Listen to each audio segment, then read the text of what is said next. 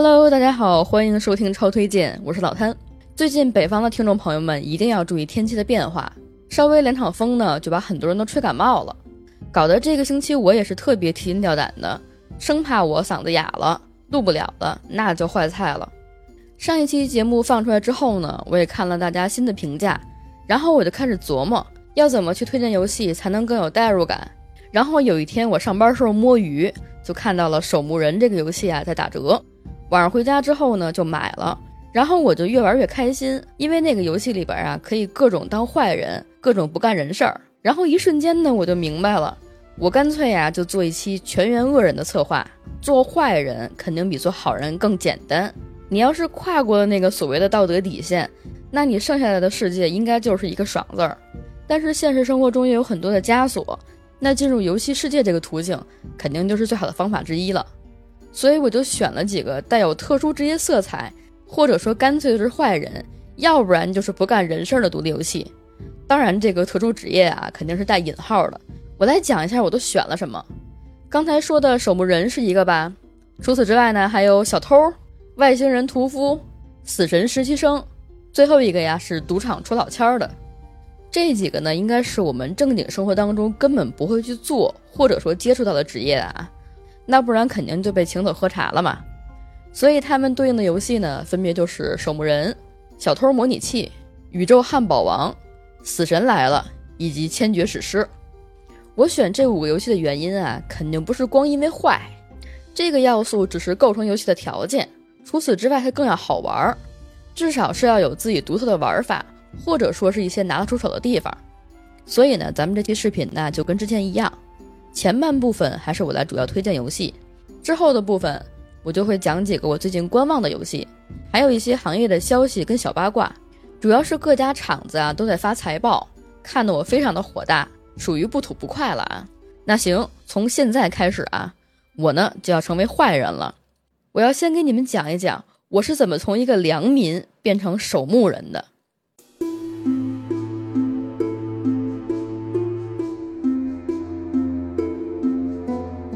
欢迎来到《牧场物语》加《星露谷物语》的暗黑版本。墓是坟墓的墓，星是血腥的星。在《守墓人》这个游戏当中呢，我们的主人公啊是一个很平凡的普通人。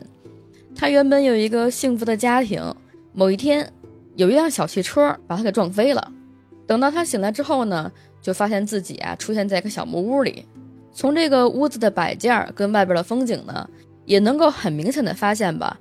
这儿有很多中世纪欧洲的一些样貌，游戏当中啊也给我们准备了一个引导员，是一个骷髅模样的 NPC，他会直接告诉我们你被选中做了守墓人，那哪行啊？我不是还得回家呢吗？我要回到原来的世界呀！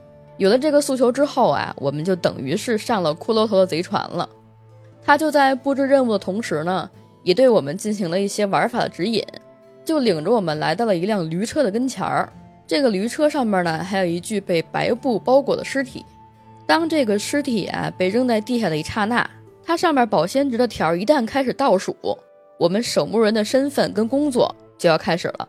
那在玩法上面啊，埋葬尸体我挺理解的，解剖尸体呢我也能忍。关键为什么要从上面切点肉下来呀？目的还是日常拿来吃的，这得多膈应啊！结果呢，你刚把这个肉啊收进背包之后。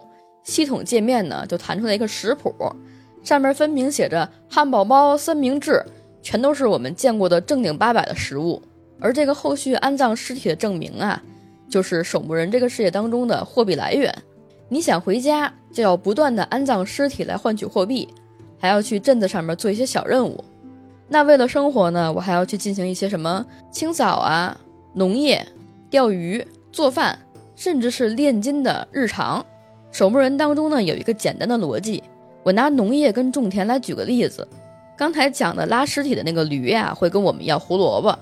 那你不给他胡萝卜呢，他就不送尸体。没尸体我们就没钱。但是同时呢，你给他多了吧，你的尸体就多了呀。你埋葬的坑总是有限的。那这个时候怎么办呢？就只能趁着夜黑风高的时候，把这些遗体呢就扔到河里边去了。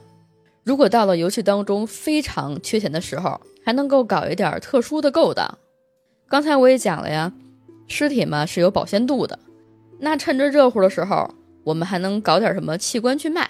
那如果你想多搞点啊，还能够毒死几个村民，就这么形成一个循环。要我说，就是缺大德了。基本上等于是玩家的下限，就是这个游戏的下限，也算是去营造了一个道德困境吧。当然，我举的这例子啊，只是游戏当中的一个玩法的逻辑。从整体上面看，《守墓人》应该算是一个经营模拟类的游戏，上手的难度真的还挺低的。基本上就是，如果你不膈应，完全是可以当做《星露谷物语》来玩。而且在画风上来讲，也比《星露谷》要更加的细腻跟写实。是那种仿古十六位机的配色，玩家们进行操控的时候会发现非常的丝滑。我第一次拿 Steam Dark 玩的时候，我以为是我灵敏度调高了，结果发现它做了一个类 3D 的效果，就把人物的移动层跟纯像素的颗粒感给剥离开了，所以就没有那种一顿一顿的感觉。游戏的任务性呢做的也是非常的连贯，虽然说这个挖坟埋人啊是我们生存的手段。但是游戏从整体的氛围上来讲，也没有去强抠那些所谓阴森恐怖的要素，里边对话文本的汉化呀，也做的比较有梗。你玩了一段时间之后呢，就能发现它设计的角度其实是想要去避开那种死亡啊、悲伤的要素，它可能是更想要去靠那种寻梦环游记的感觉。等到我们进行到游戏后期的时候，不是还能够做出僵尸工人吗？跟他们之间的一些互动对话。我觉得也刚好说明了我上面讲的那一点。当然呢，不管怎么说啊，对尸体做一些不尊重的行为，放在今天我们这个语境当中呢，肯定是不行的呀。制作组把这个游戏的背景呢设定在中世纪，也是呼应了真实的历史。那个时代当中，大量的科学家、艺术家、医生，他们对人体的研究在一定程度上已经到了一种癫狂的地步。像是大家比较熟悉的达芬奇，他也是因为解剖了大量的尸体呢，被很多人所诟病。但是现在我们看起来确实是反哺了那个时代的艺术跟医学。这个游戏当中，除了我刚才讲的玩法之外呢，还有一个占比非常大的玩法，就是炼金术。现在我们也知道了，炼金术其实也是一种被时代所限制的科学，它所奠定的是现代医学跟现代化学，在那个年代当中也有很多的宗教色彩。所以游戏当中为我们提供的炼金实验室就放在教堂的地下，一开始显得非常的简陋。很多的器材呀、纸张啊、墨水啊，也需要我们去做任务来换取。进行一些实验的时候，还有很多的配方。因为获取的道具非常有限，所以你玩的时候就要非常的谨慎。当然，他还给你提供了一些负面效果。如果稍微没弄好，那小镇当中可能就要有很多人被你毒死了。到时候是再收尸、再取点器官、再去卖，这个程度啊，就要由你坏的程度来决定了。我是觉得说《守墓人》这个游戏啊，本体都不到两个 G，它其中的内容做的真的非常的满。但是我在这儿呢，也要讲一个我认为的难点，应该是刚进入可以自由移动的时候，我就发现自己非常容易迷路，因为这个游戏的地图做的真的很大。我们看地图的时候没觉得，等到你开始走，就会发现它游戏画面当中的建筑间距非常的大，而且在平面场景的线路之外。它的地形设置也不太明显，地图也没有标识功能，根本不显示我们所在的地点。如果不是完整的记住那些建筑啊，真的挺容易迷路的。这个跟《星露谷物语》还有《牧场物语》都不太一样，它这个画面有点灰暗，就导致我们记的时候特别容易记混。再有一个就是资源收集的系统，它把流程做得非常的繁琐，尤其是材料加工的时候非常的干。我看到制作页面的时候，就让我想起了思维导图。时间长了之后，觉得我好像又在打工。它这个系统做的这么一般，也确实有地方能溯源。这个团队之前还做过拳击俱乐部，算是资源管理类跟时间管理类游戏当中整活整的不错的一个作品。但是数值的比例设置的比较操蛋，我这话说的也比较粗啊，真的就是垃圾时间挺多的，大部分的时候都在跑图，就让我想起来一个特别差的评语，说好比这个游戏。你要是卖七十九，你就是烂作品；三十九就是优秀作品；你要是卖九块，你就是神作。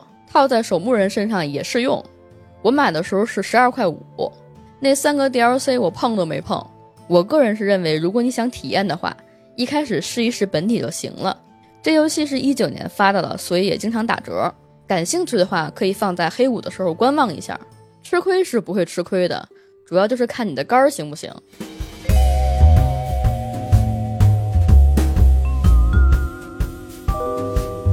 给大家去讲《小偷模拟器》这个游戏之前啊，本人要做一个坚决的声明：咱们玩这个游戏不能本着成为的角度去玩，而是要抱着一颗防患于未然的心，了解小偷，成为小偷，打击小偷。不然呢，这个节目啊就不符合正确的价值观了。刚才讲守墓人我没负担啊，因为咱们都去不了中世纪。这两年小偷虽然说见的没那么多了啊，但是不代表没有。你去游戏平台检索呢，就会发现小偷模拟器有两个，一个是二零一八年发售的小偷一，再有一个就是今年上半年发的小偷二。我今天讲的是小偷一，虽然他们两个不打折的时候呢都是七十九块钱，但是我实话实说，二代在游戏性上虽然说有增强，但是也算不上什么特别革命性的换代，而且每逢打折，一代应该不到二十块钱就能拿下，所以性价比还是不错的。可能也是因为二代刚发不久，它的很多优化呀做的也比较的差劲。因为我是全机档嘛，当时买的时候是 PC，显卡是二零六零 S，玩了俩小时不到我就退款了，主要是因为卡的特别难受，而且你要是开低画质玩呢，跟一代也没什么差别，甚至在表现力跟流畅度上都不如 NS 版本的。那 NS 什么画质，我想也不用我多说了吧。所以呢，我们还是以先体验一代游戏为主。在这儿，我跟大家讲一个我始终的观点：如果是同一个 IP 之下的系列游戏，如果它在剧情上没有强关联，只是说在玩法上进行迭代的话，那大家去选择的时候，真的可以去先看看上一个版本。说回小偷模拟器啊，不扯远了，它在 Steam 的分类当中呢，有模拟、潜行、犯罪、动作、单人等等分类吧。其实我认为呢，应该还加上犯罪心理学跟刑侦。我看了一个评论，给我笑坏了，应该是一位女玩家写的。她说呢，我把游戏玩了，在游戏当中藏钱的位置啊，找到了老公的私房钱。我们且不说这个评论的真假，有一点是非常肯定的，证明他真的去研究了我们人类的行为范畴。游戏当中的我们呀，会在一个类沙盒的游玩范围之内。它一共提供了三个街区，住户是二十多户，其中有一个街区是工业区。给出的建筑是工厂跟仓库，那边呢就还有保安。整体的流程上会给我们提供一个串联任务，看起来像是故事模式，其实就是一个引导的作用。玩法上关于偷的流程大概就是三个：提前踩点儿、行动跟处理赃物。一开始肯定是让我们从一些比较简单简陋的房子开始偷嘛，之后再会慢慢的过渡到非常夸张的豪宅。行动的难度跟面临的问题啊，肯定也会越来越多。这个时候就需要玩家们呢，去不断的提升自己的能力，去买一些新的装备，去置办一些高科技的玩意儿。那我们都做小偷了，肯定也得学点基本功，也就是所谓的行动系统。它主要体现在游戏的前行部分，里边做了一套兼顾隐蔽性和噪音识别的系统。玩起来的时候呢，就是要考虑掩体、躲避灯光、注意 NPC 的视野。一旦我们有一点没做到，那这场偷呢肯定就失败了。游戏时间系统的设置呢，主要是用于配合游戏的 AI，也就是所谓的住户啊。如果你想走闯空门这个捷径呢，就要时刻的观察住户们在不同时间的行为，比如说他的逗留区域啊，街上经过的行人跟路人啊，NPC 的一些动作呀，这些都是你需要观察的地方。我做选题的时候也看到了很多媒体的负面评价。大致概括了一下啊，说因为玩家们自身所持有的工具以及所谓的技能水平不太一样，不太能跟游戏当中的设施进行匹配。遇到稍高等级的房子呢，就会出现没有什么工具选择的时候，所以就要被迫去刷之前的房屋，用来积攒金钱跟经验，产生玩法的单调性。我是不知道这个媒体是哪一家儿，底下也没有写。我呢有一点不同的看法。咱们玩的不是一个小偷模拟器吗？又不是什么盗圣或者爽文模拟器，也更不是什么抢银行保险柜那样的团队作案。人家游戏介绍页面也说了，想要去追求真实的体验感，所以不是给了你一些技能跟工具的进阶吗？但是你也不可能有一个房子啊，就真正按照你匹配的能力摆在那儿，然后就挂一个大喇叭在那喊：“你把我偷了吧？你肯定能偷我的呀！你的技能跟我的门锁匹配呀！”这个就不真实了呀。这个跟单调没有关系，我反而觉得说是一种提醒，因为它是游戏嘛，才能够有一个房子摆在那儿，让你反复的去刷，反复的去捞钱。但是真实犯罪的成本跟后果是非常严重的。放在现在大马路上，有谁家啊能让你偷了一回还能继续偷、继续偷的？所以我觉得那个评论的就非常不客观。当然啊，还有更吹毛求疵的，说这个游戏做的比较一般。在任务系统上呢，不如《给他爱五》还有《收获日二》，你拿这两个游戏来比，不是耍流氓吗？独立游戏，独立游戏，不光是指的独立团队创作，它也指的是一个独立的玩法。上面那两个游戏什么体量？小偷模拟器什么体量？人家在独立游戏的范畴之内，作为一个模拟器来讲啊，已经到了人家该有的完成度了。因为我也发现很多人呢，对独立游戏的诉求现在太高了。小偷模拟器也有自己的问题，像是对房产经理晕三 D 的玩家们呢，也基本上可以跟小偷模拟器告吹了啊，因为这个游戏玩起来也会晕，更不要说还有一些什么掉帧之类的小问题，包括截止到现在为止啊，也经常会有一些玩家遇到坏档的问题。游戏坏档这事儿啊，也挺魔幻现实主义的。你玩小偷模拟器，结果自己的存档被偷了，我也不知道应该是嘲笑还是同情了。如果是没打折的时候。这俩游戏啊，就先不要入手了。要是单纯想体验一下的话，咱们也身体至上。如果真的晕的不行了，那咱们就直接两小时原则吧。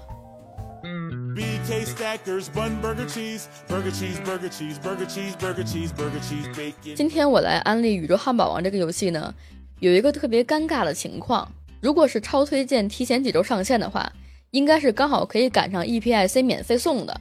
那如果有人刚好领到了，其实也可以在听完我这一期之后呢，稍微试一试。宇宙汉堡王啊，就属于那种一看表面跟画风，下意识就会认为它是一个便宜的游戏，是那种典型的 3D 俯瞰视角，再加上美漫风格立绘的 CG 贴图，所以算不上特别的精致。如宇宙汉堡王其名，咱们玩家呢就需要去扮演一个汉堡店的老板，经营着一家属于自己的太空餐厅，本质上也是一个经营模拟类的游戏。游玩的最终目的呢，就是赚钱，然后再用这些钱啊，去扩大店铺的经营规模。那卖的东西肯定就是汉堡嘛。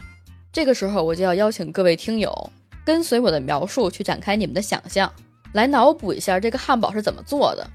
首先，我们要从冰箱当中取出肉类食材，放置在灶台上面进行烹饪的步骤。这个时候啊，你需要时刻的注意火候，听着肉类在火焰上面发出滋滋的油声。香味儿啊随之飘散，看着它们在发生美拉德效应的时候，也是一种极致的享受。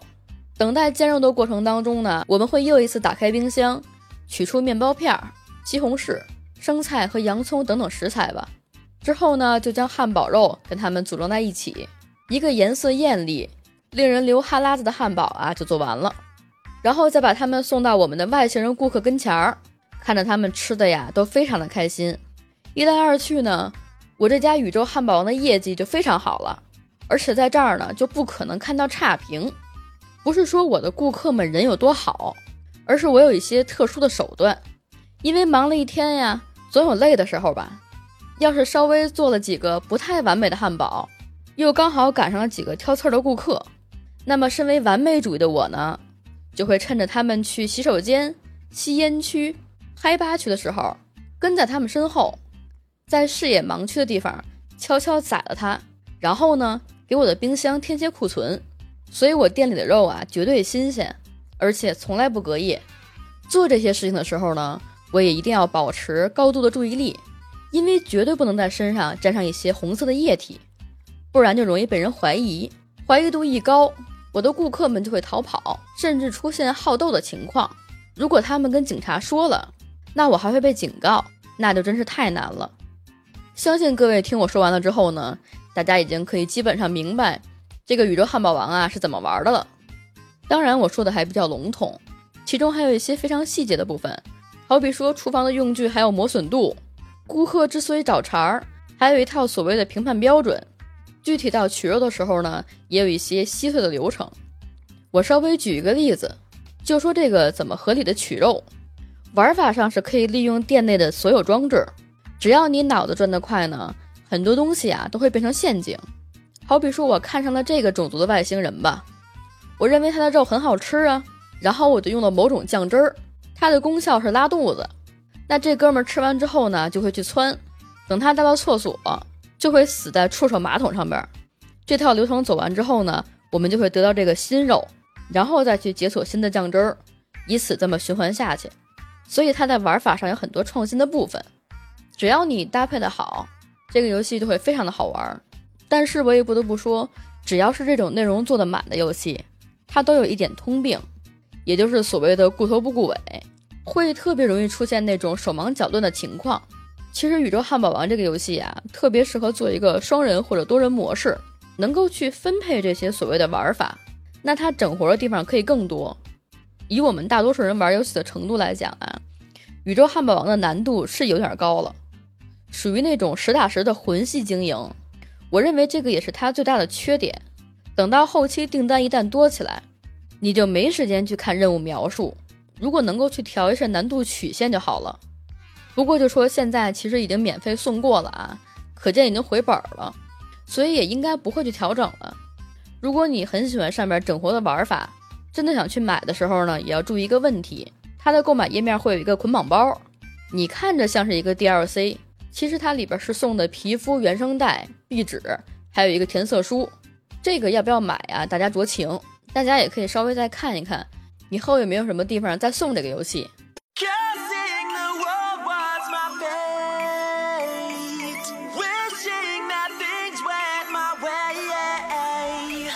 提《死神来了》这个名字，我相信很多八零后、九零后会一下想到我们小时候看过的一个电影。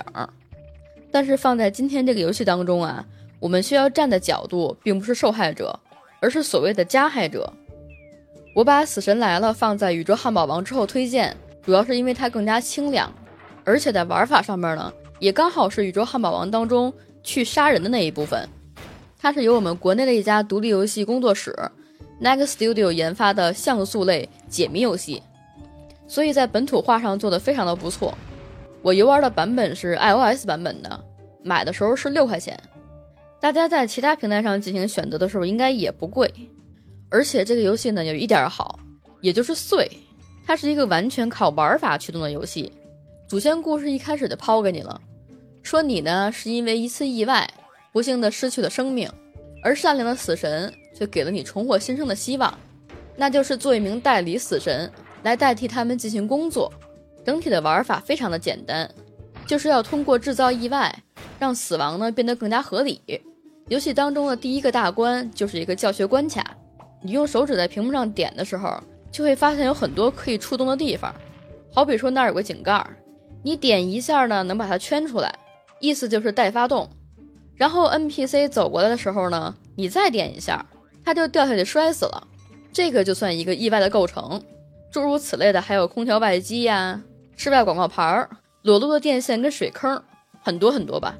但是大多数的危险物品你只能使用一次，像是房屋的遮阳板、屋顶的花瓶这种。只要掉下去就没法再次用了。游戏的过关条件呢，不光是数量，还包括必须要杀死三个指定的 NPC，所以是真的需要去好好计算使用的。正式进入第二关开始，游戏当中就会加入一个新的角色——天使，他肯定跟我们这些死神是对立面的。你收割的人头越多，天使的数量就会增加，玩家们的生命也不再是无限的。如果你刚好在制造意外的时候被天使看到了，那就会减少一点儿，所以一定要避开他们的视线。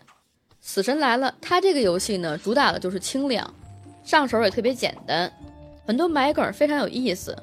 每一个目标人物死的时候呢，还有自己的遗言，所以不论是拿来安利朋友，或者是自己随便玩玩，花个几块钱应该是不会上当的。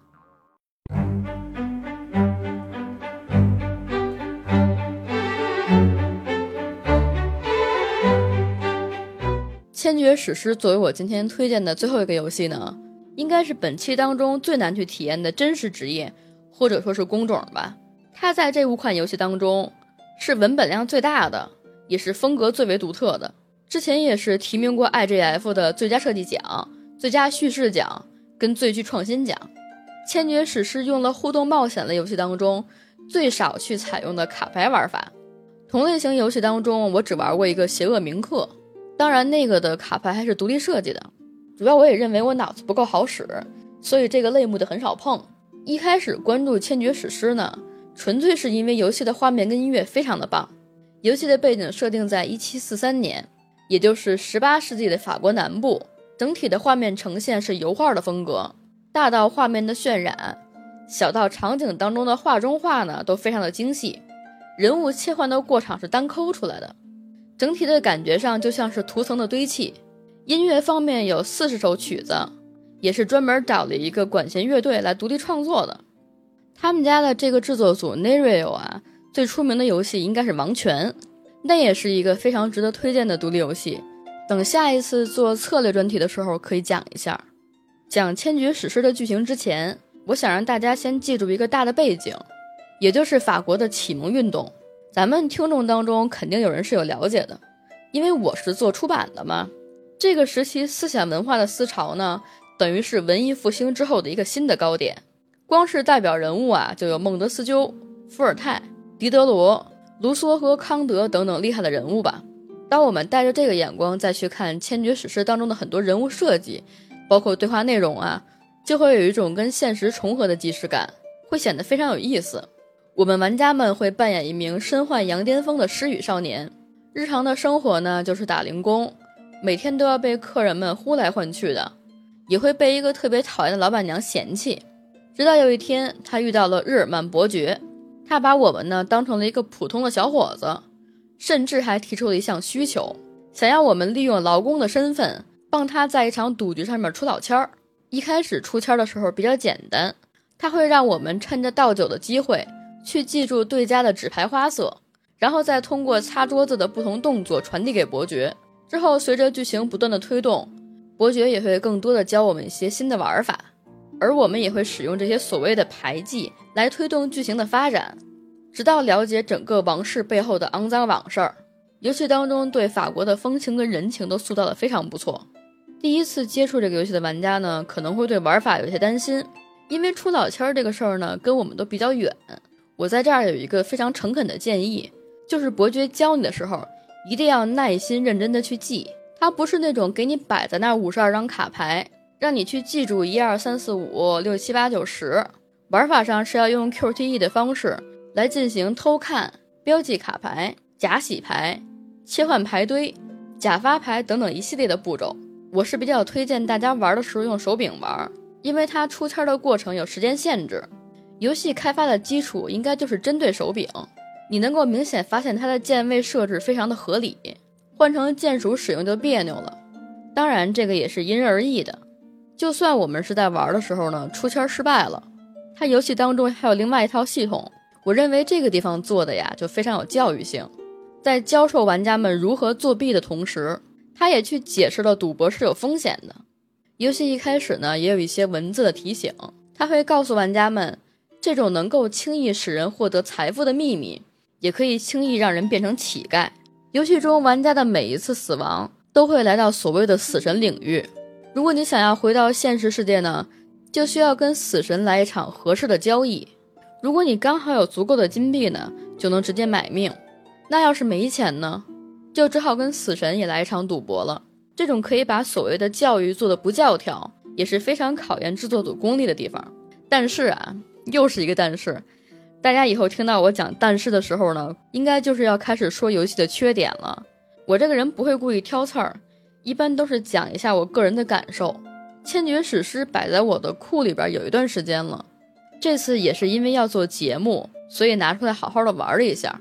我为什么之前强调了一下我脑子不好使，主要是因为真的卡关了。我是觉得我越玩到最后呢，也发现它的卡牌玩法。是一种特别形而行，而不是形而上的模式。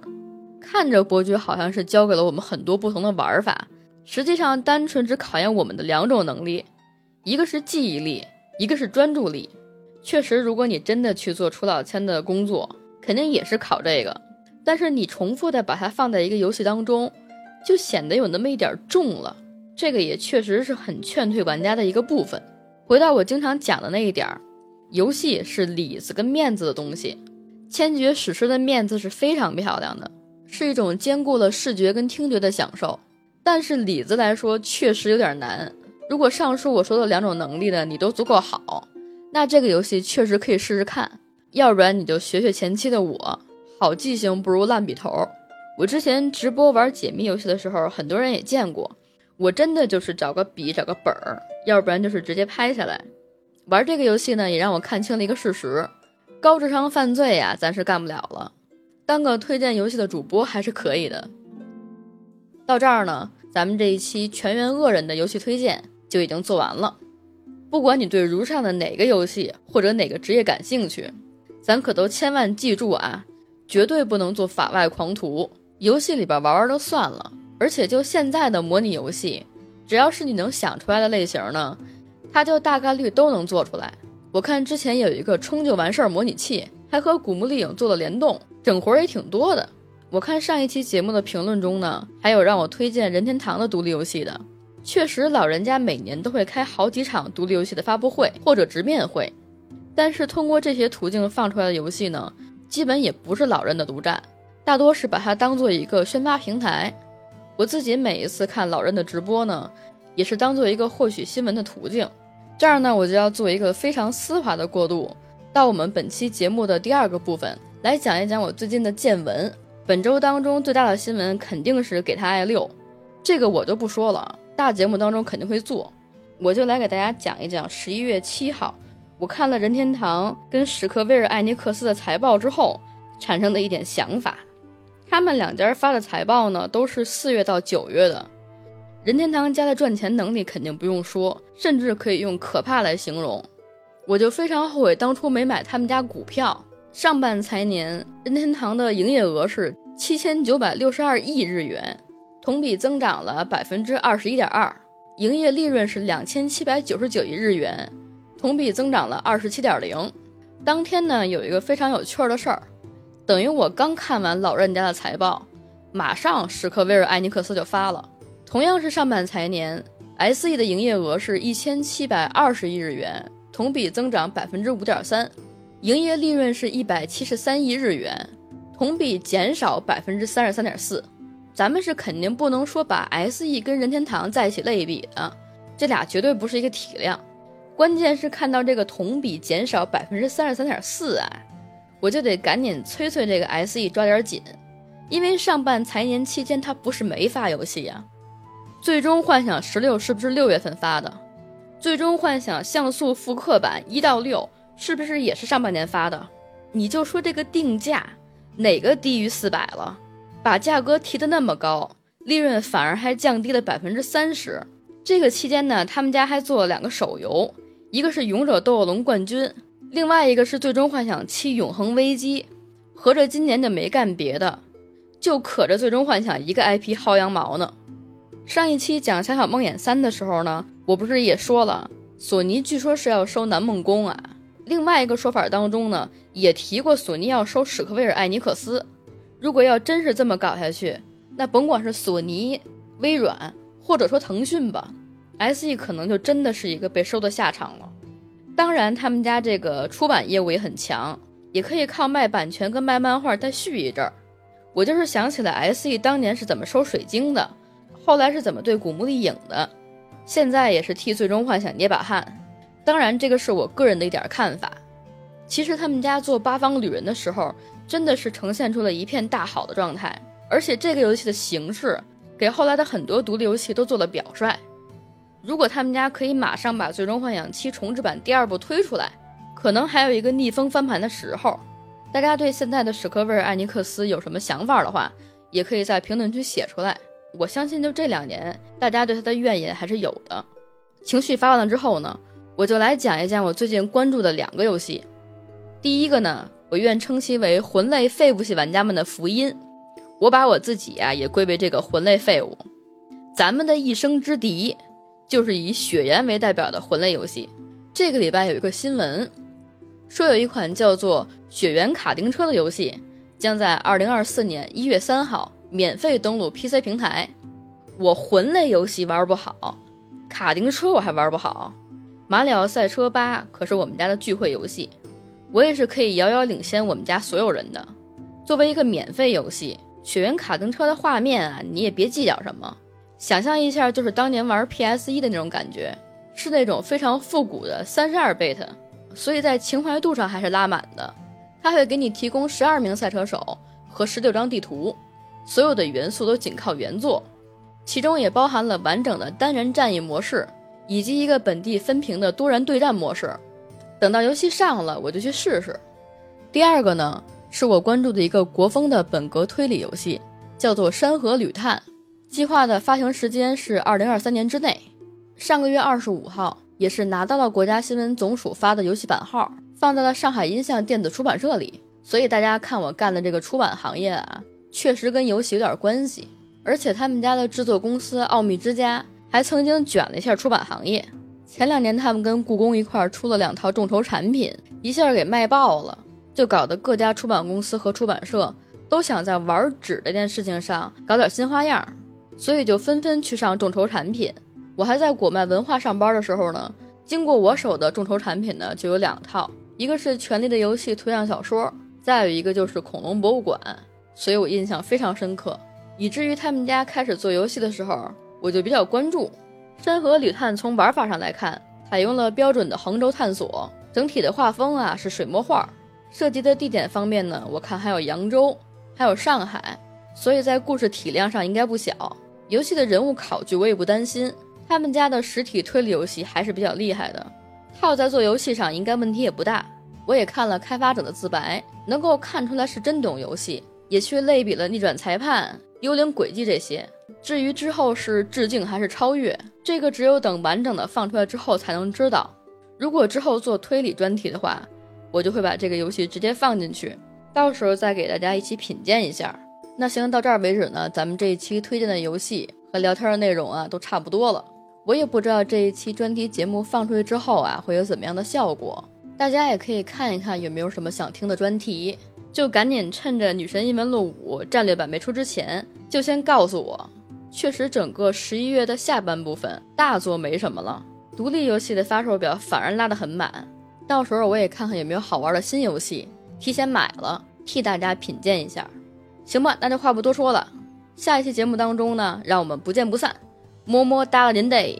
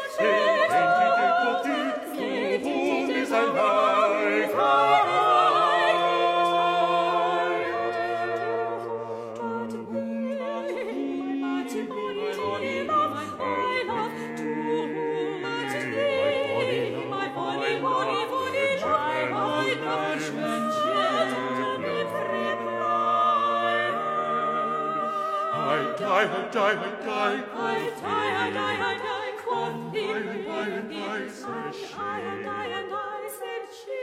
Oh, give me, give me then, oh, give me, give me then, one thirst, not ten, but thirst, not ten,